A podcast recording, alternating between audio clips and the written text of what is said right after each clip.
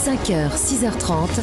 Europe Matin. Excellent début de matinée sur Europe 1. Il est 6h10. Votre invité Julien est politologue, enseignant en sciences politiques à l'Université de Bordeaux. Et spécialiste de la Corse. Bonjour Thierry Dominici.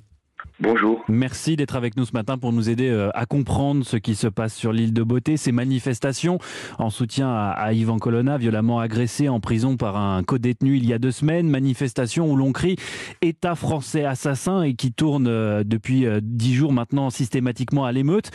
Gérald Darmanin se rend d'ailleurs aujourd'hui et demain en Corse pour tenter d'apaiser la situation. Le ministre de l'Intérieur qui, dans un entretien au journal Corse Matin, s'est dit, se dit, je cite, prêt à aller jusqu'à l'autonomie. Euh, le tabou est enfin brisé, euh, Thierry Dominici euh, oui, on pourrait dire cela. Le tabou est enfin brisé. en tout cas, j'avoue que je suis assez étonné de, cette interview, mais ravi pour nos institutions parce qu'il est vrai que il faut quand même revoir le, système. Notre système est un État unitaire décentralisé.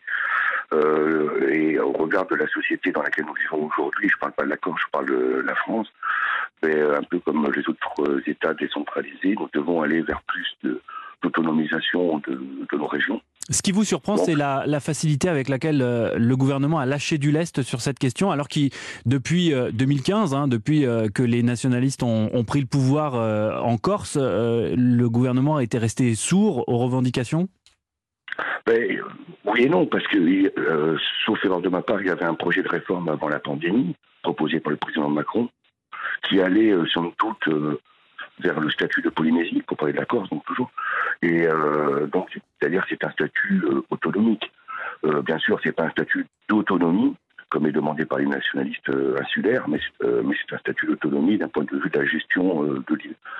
Donc c'est une avancée, c'est vrai, pour répondre à la question précédente, c'est une grande avancée. Et vous savez, la, Corse a toujours été le, laboratoire des institutions de la France hexagonale.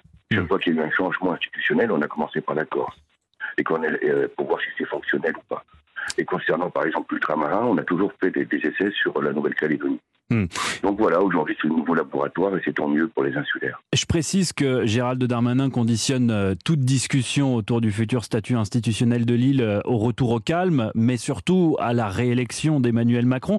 Ça ne vous semble pas dangereux d'agiter cette euh, perspective d'autonomie juste avant une élection présidentielle dont l'issue est, par nature incertaine?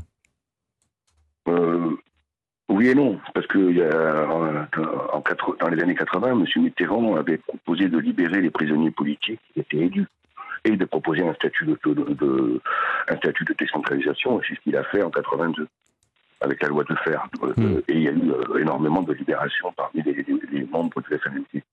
Non, l'État négocie souvent. Euh, euh, là, je crois que ce qui est intéressant de voir, c'est que finalement, il a un élément intéressant qui va être fédérateur pour l'ensemble des insulaires, parce que qu'il ne faut pas oublier, c'est que M. Simeoni est au pouvoir à la région grâce aux nationalistes, évidemment, mais aussi grâce à beaucoup d'insulaires qui ne le sont pas et hmm. qui ont voté une forme de dégagisme, si je puis dire, et dont leur demande principale est de vivre mieux sur leur territoire, donc plus de, plus de je dirais, de décentralisation, plus de pouvoir local. Mais serait-ce que pour désenclaver le semi-urbain. Oui.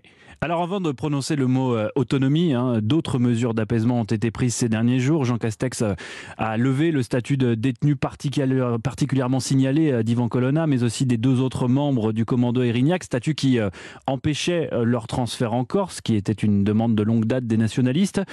on, a plus obtenu, on a plus obtenu en deux semaines de violence qu'après des années passées à tenter de négocier. Voilà ce que disent ce matin les manifestants. D'où ma question, est-ce que le gouvernement n'est pas en train de légitimer d'une certaine manière ce recours à la violence euh, je ne saurais vous dire, mais euh, si c'était le cas, ça, dire, voudrait dire qu'il a toujours fait, parce qu'il a négocié avec des groupes armés, qui étaient euh, en l'occurrence d'ailleurs des, des, interdites, je pense au FLNC et aux différents groupuscules. Non, ici, je pense qu'on est dans une politique d'apaisement.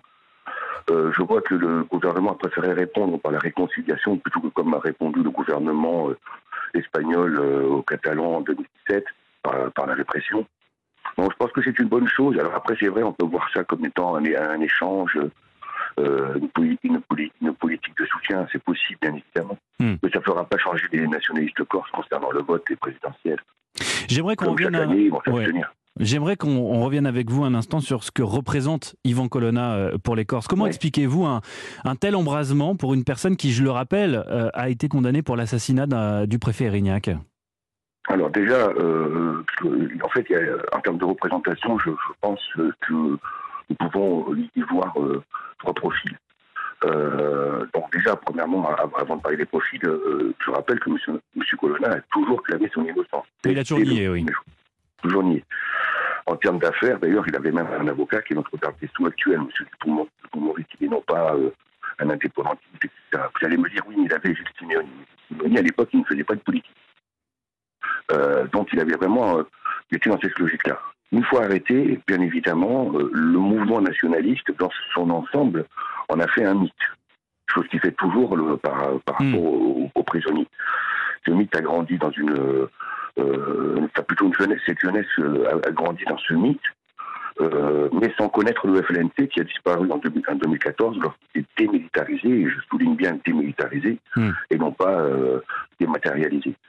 Et par, et partant de là, si vous voulez, cette jeunesse a été nourrie avec ce. Ça, c'est côté nationaliste. Côté maintenant insulaire, la plupart des Corses, s'ils sont allés dans la rue, c'est surtout pour souligner une indignation oui, sur les conditions de cette agression et, pour savoir exactement ce qui s'est réellement passé. D'ailleurs, le ministre de l'Intérieur euh, reconnaît la responsabilité de, l'État ce matin euh, euh, dans son interview accordée à Corse matin. Merci beaucoup Thierry Dominici, enseignant en sciences politiques à l'Université de Bordeaux, d'avoir répondu à nos questions ce matin, de nous avoir éclairé. Excellente journée à vous et, et à bientôt. Je vous en prie.